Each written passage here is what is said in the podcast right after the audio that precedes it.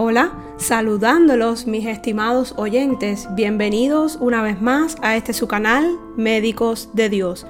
Agradecer a todos los que se han tomado un tiempo para escuchar los capítulos anteriores y si aún no lo has hecho, te invito a escucharlos por la plataforma de podcast de tu preferencia o en la página web puestos los ojos en jesús.com y en nuestro canal Médicos de Dios en YouTube. Si crees que ha sido de bendición para tu vida, no dejes de compartir, debemos dar por gracia lo que por gracia hemos recibido.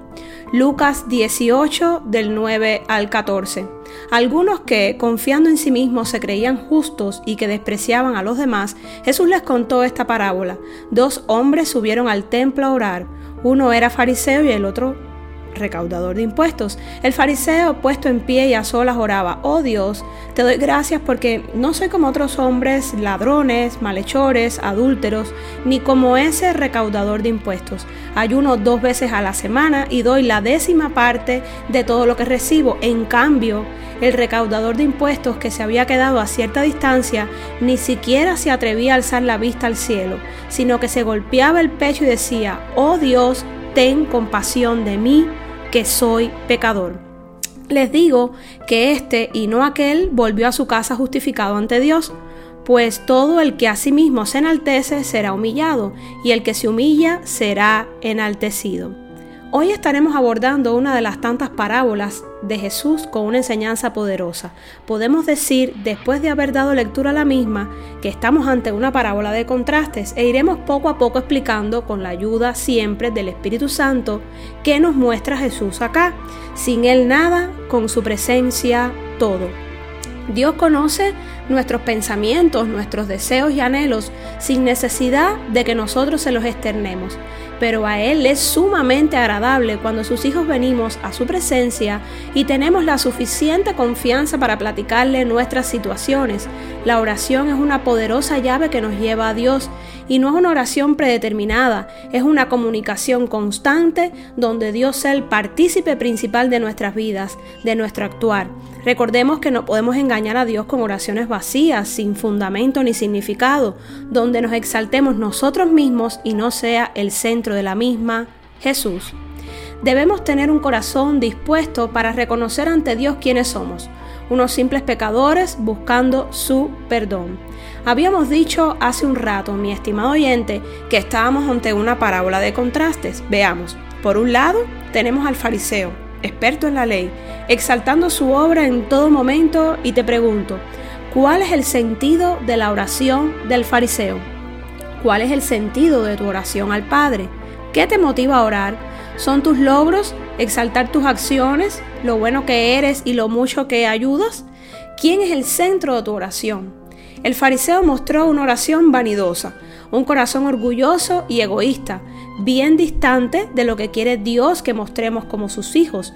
Si crees que eres demasiado bueno, que ayunas, oras y diezmas y que con eso te ganaste una recompensa ante Dios, te digo hoy que Dios le gusta la obediencia, un corazón dispuesto a servirle, un hijo humillado ante Él, sensible ante su voz y que cumpla su voluntad por encima de todo y la acepte con amor.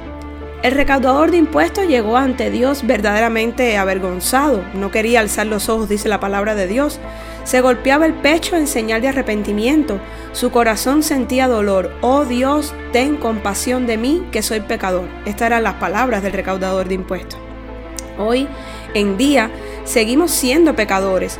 Nuestra realidad no dista mucho de aquella realidad aún somos dignos de golpearnos el pecho y clamar por compasión. No somos perfectos, no lo sabemos todo y necesitamos de Dios hoy y siempre. El seguir a Cristo es un proceso de todos los días, donde dejamos morir nuestro yo, nuestro ego barato, nos humillamos delante de su presencia y Él será el encargado de enaltecernos. No funciona a la inversa. Repito nuevamente, todos somos pecadores y necesitamos del perdón del Padre. El arrepentimiento debe ser parte de nuestro día a día. Dios busca corazones arrepentidos, humillados, dispuestos a recibir corrección, transformación y perdón de parte de Él.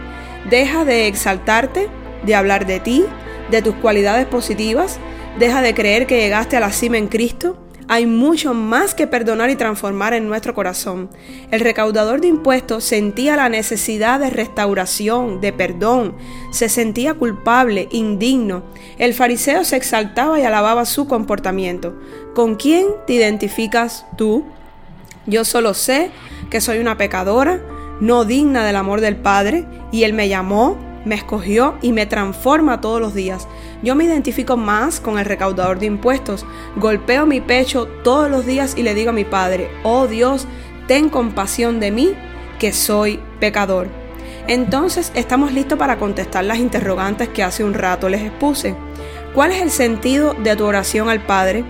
Una comunicación sincera, abierta y genuina con Él de nuestro día a día hasta de lo más insignificante, a Dios le agrada que sus hijos tengan la libertad de hablar con Él sin miedos, sin palabras rebuscadas, solamente disponiendo el corazón a contarle nuestras alegrías, tristezas, planes, proyectos, alineados al plan de vida que tiene Él para nosotros. ¿Qué te motiva a orar? es agradar al Padre, arrepentirme de mis pecados y agradecer por su infinita misericordia y gracia derramada sobre mi vida. ¿Quién es el centro de tu oración? Jesús, que dio la vida por mí en la cruz. La invitación del día de hoy es que comencemos a desarrollar humildad en nuestras vidas.